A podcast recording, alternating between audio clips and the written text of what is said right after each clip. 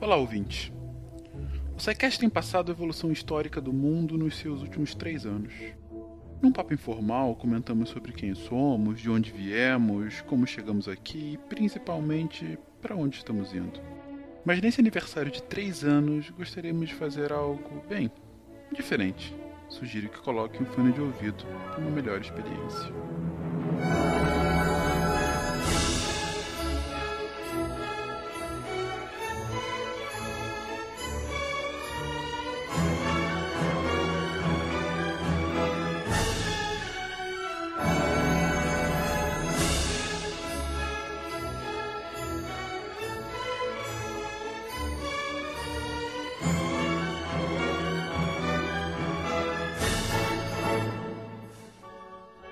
Em 1880, o compositor russo Pyotr Ilyich Tchaikovsky, já famoso pela composição de balé Lago dos Cisnes, que viria ainda a compor outros clássicos como A Bela Adormecida e Quebra-Nozes, escreveu uma abertura, uma peça originalmente aplicada à introdução instrumental de uma ópera, que viria a ser uma de suas mais reconhecidas obras. A abertura solene para o ano 1812, mais comumente conhecido como Abertura 1812, é uma obra de pouco mais de 16 minutos, composta para instrumentos de sopro, percussão, cordas e canhões. Sim, ainda que não seja inédita, parte da simbologia da obra vem do uso de 16 tiros de canhões ao longo de sua execução. De tão famosa, a obra já foi aproveitada em muitos contextos. É, por exemplo, um dos símbolos do Dia de Independência dos Estados Unidos, pelo menos desde a década de 1970 mas seu real significado histórico e raízes profundas de nacionalismo é bem distinto. E é sobre ele que falaremos agora.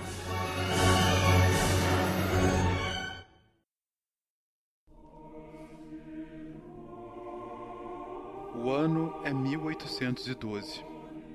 Após uma campanha de quase 10 anos de vitórias, a Grande Armée cruza o rio Neman com mais de 600 mil homens, liderados por Napoleão Bonaparte.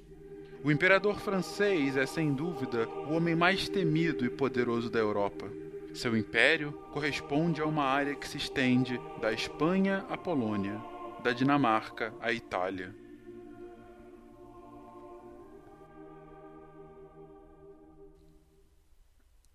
Entravam em território de Alexandre I czar russo. Desde o início das campanhas napoleônicas, Alexandre já se aliara contra e a favor de Napoleão. Perdera território na Europa Ocidental, mas consolidara sua hegemonia nos Balcãs.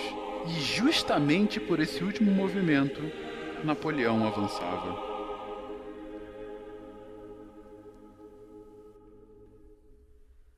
O Império Russo, ainda que pujante, tinha uma defesa inferior tecnológica e numericamente ao francês. O exército regular do czar não passava de 300 mil homens, menos da metade das tropas napoleônicas. Embaixo de chuva forte, as tropas francesas avançam com muita velocidade rumo à cidade de Vilnius. Há informações de que o quartel-general russo foi estabelecido naquela pequena cidade e que o próprio czar comandava de lá suas tropas. Assustado com o tamanho do poderio francês, o czar Alexandre I deixa a cidade três dias antes da chegada da Grande Armada. Antes disso, visando dificultar a passagem francesa, ordena que o quartel seja queimado, assim como as pontes para a cidade. Ainda que isso tenha de fato impactado a logística francesa, um recuo tão imediato diminui sensivelmente a moral das tropas russas. Há suspiros de São Petersburgo a Moscou sobre o poder de Napoleão. Os nobres estão incertos da capacidade de seu líder defender a mãe Rússia. A cada avanço das tropas francesas, mais as russas recuam. A esperança eslava é pequena, sua queda inevitável.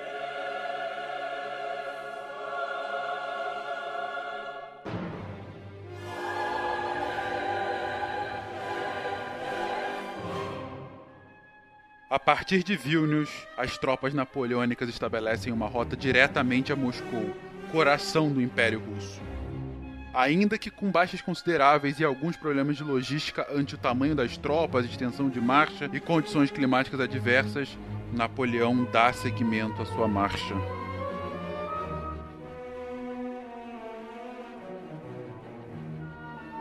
O recém-empossado comandante em chefe Mikhail Kutuzov mantém recuando mais e mais suas tropas.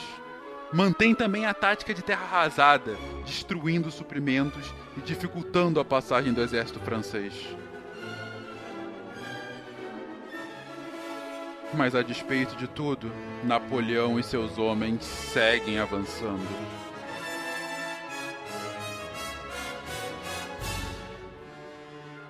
Em pouco mais de um mês, cobrem cerca de mil quilômetros de marcha. A rendição russa é questão de dias.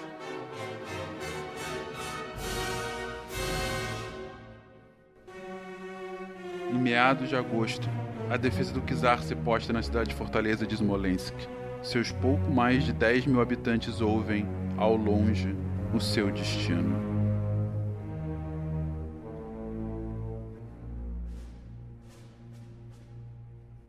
Os generais Murat, Davout e Ney, liderando os exércitos de Napoleão no momento, não estão preocupados com a cidade, mas querem cercar as tropas russas, evitando mais um recuo. Constroem pontes para atravessar o rio Dnieper na madrugada e iniciam a ofensiva a Smolensk na manhã seguinte.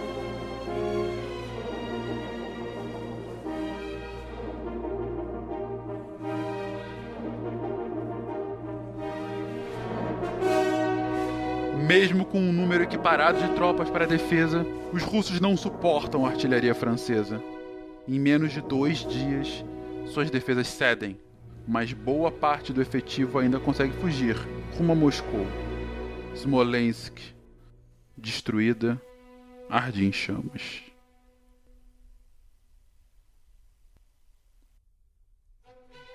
As notícias da nova derrota chegam a Moscou. A população começa a temer por suas vidas. Era impensável que o exército francês se aproximasse tanto do coração do império. Por que o czar, reconhecidamente um brilhante diplomata, não negociava a paz do império?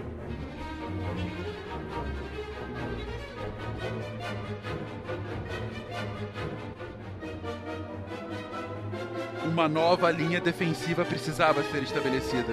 Kutuzov se organizou na vila de Borodino, nos arredores de Moscou.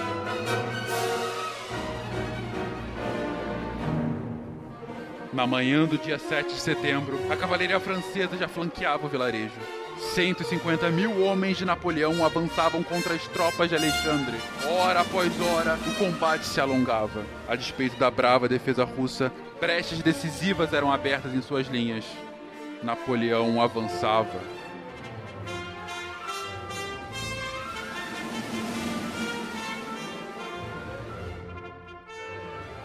As baixas já passavam de milhares para ambos os lados.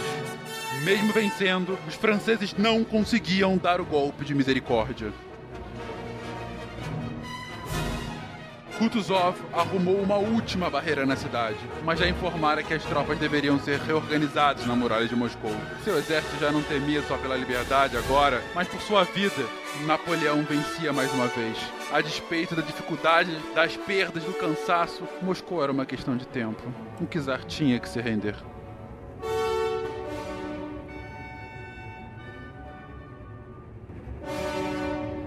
Os descendentes de Pedro Grande em breve, seriam anexados pelos filhos de Carlos, o Magno. Nesse momento, é importante contextualizar o cenário. Napoleão está a poucos quilômetros de Moscou. Seu exército, com graves perdas numéricas e de moral, mas ainda assim, certos de que a vitória era questão de dias. Os russos, por sua vez, recuavam mais e mais. Kutuzov acreditava que a terra arrasada ainda deteria Napoleão. Mas era uma voz dissonante. A nobreza moscovita, do sussurro, foi aos xingamentos, daí aos berros. Mais de 50 mil caíram em Borodino, clamavam. Quanto mais sangue ainda temos para defender nossa santa cidade do demônio francês?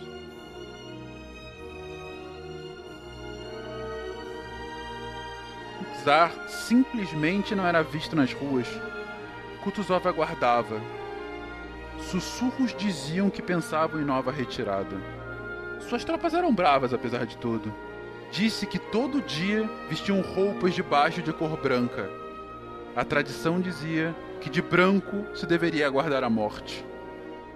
Todo dia os soldados russos abraçavam a sua morte, abraçavam o seu destino. Nas ruas, os moscovitas choravam e rezavam, pois rezar era o que lhes sobrava.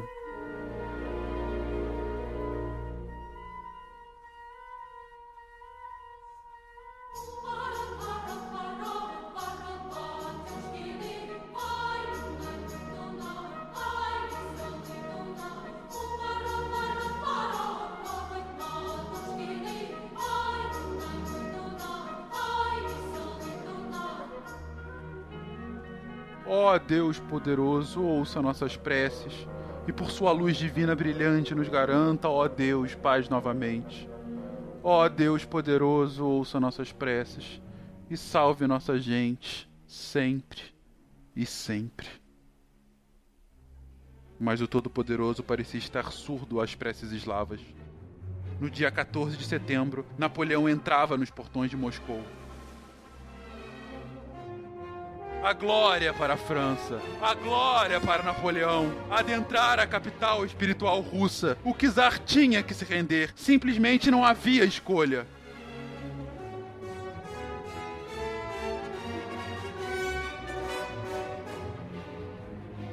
Quase não houve baixas. Os filhos de Carlos Magno passeavam por Moscou, sem resistências.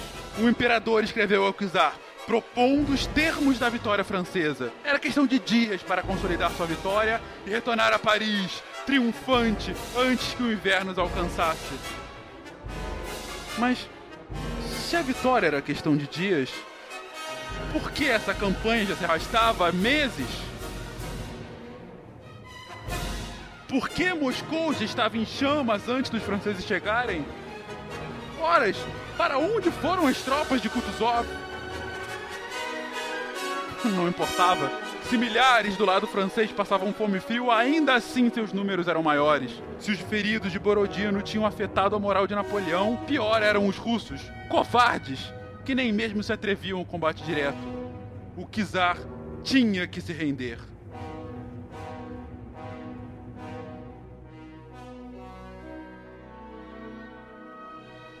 E as semanas passavam e o inverno se aproximava mas não trazia consigo a resposta de Alexandre. Ele tinha que se render. Não há comida nas casas, não há abrigo contra o frio. Na fuga, os russos levaram todos os suprimentos possíveis e queimaram o que podiam queimar. Como Kutuzov promover a tal blasfêmia em uma cidade santa? Como se rebaixar a tal nível? E onde estava a resposta de Alexandre? Em 19 de outubro, sem receber retorno do czar por mais de um mês, Napoleão não conseguia mais sustentar suas tropas no Kremlin. Reagruparia e investiria novamente. Era questão de tempo. Ele não podia não se render. Kutuzov então reaparecia. Com a graça do Todo-Poderoso, atacava pelos flancos das cansadas tropas napoleônicas. A cavalaria cosaca deixava baixas e recuava eliminava as últimas ligações de suprimento francês. Mas Napoleão os repelia, de forma cada vez mais branda. Cinco mil caíam em Maloyaroslavets, mil oitocentos em Vyazma, trinta mil em Krasnoy, doze mil em Polotsk. Não eram vitórias decisivas aos russos, longe disso, mas eram suficientes. Suas baixas eram logo suplantadas. O terreno e o clima estavam ao seu favor. Napoleão tentava retornar à Polônia. Era 26 de novembro de 1812, às margens do rio Berezina. Por três dias, suas tropas foram acossadas.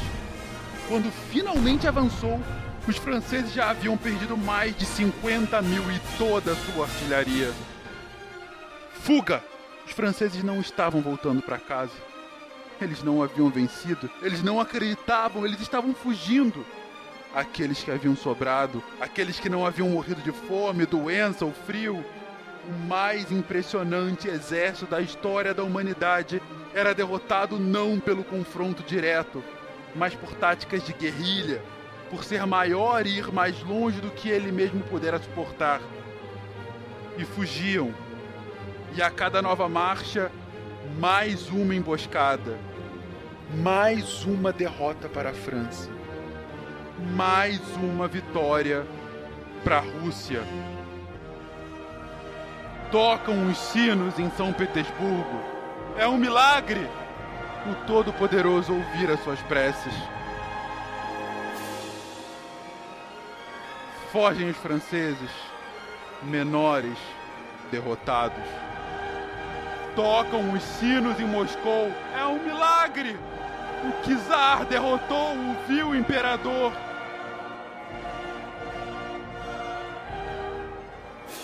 Fogem os franceses. Do mais de meio milhão de homens, apenas 100 mil escapam da Rússia. Tocam os sinos em Smolensk. É um milagre! Relatos de postos avançados franceses mostram que as forças russas retomavam seu território. Não, não só as forças, a própria população tomavam em armas. Napoleão era vencível. Fogem os franceses. Há uma tentativa de golpe em Paris. Napoleão perdera sua força. Tocam os sinos por toda a mãe Rússia. É um milagre! Mas é a realidade. Os que caíram virarão heróis. Os que sobreviveram, lendas. Kutuzov receberá glórias que transcenderá gerações. Deus salve o czar.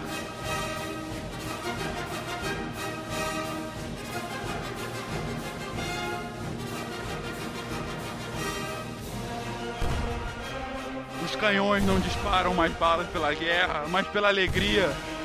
As mulheres não choram mais de dor, mas de júbilo. O inverno chega não com mau agouro, mas com o triunfo. Tocam os sinos em São Petersburgo, tocam os sinos em Moscou, tocam os sinos por toda a Rússia. Vencemos! Vencemos! A Rússia é forte novamente! A Rússia é dos russos. Sempre. E para sempre.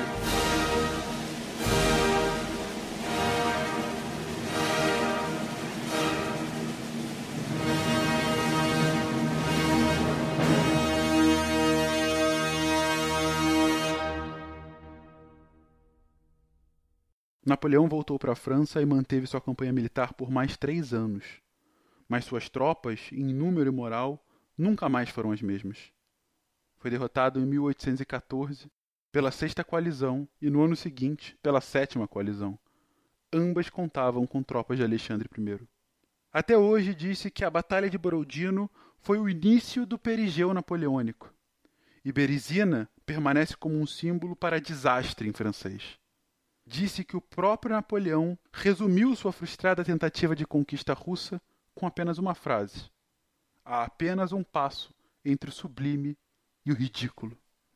Os russos, por outro lado, nomeiam sua vitória sobre a França como a Guerra Patriótica. As consequências de sua vitória terão reflexo no sentimento nacional russo por pelo menos mais um século, até a Revolução Socialista. Por seu papel de liderança, Mikhail Kutuzov foi nomeado Príncipe de Smolensk. Memoriais e estátuas em sua homenagem foram erigidas em todo o território russo. Alexandre I reinaria até sua morte, em 1825. É reconhecido até hoje por sua excepcional habilidade diplomática no Congresso de Viena, que viria a finalizar a campanha de Napoleão. Piotr Tchaikovsky escreveu sua abertura em 1812 como homenagem aos 70 anos da defesa da mãe Rússia. Teve sua estreia para mais de 10 mil pessoas na Catedral do Cristo Salvador, em Moscou. Era o dia 20 de agosto de 1882. Nesse mesmo dia, exatos 60 anos depois, Paris era liberta do domínio nazista com a ajuda dos aliados, incluindo a União Soviética. A Marselhesa foi ouvida como nunca naquela noite.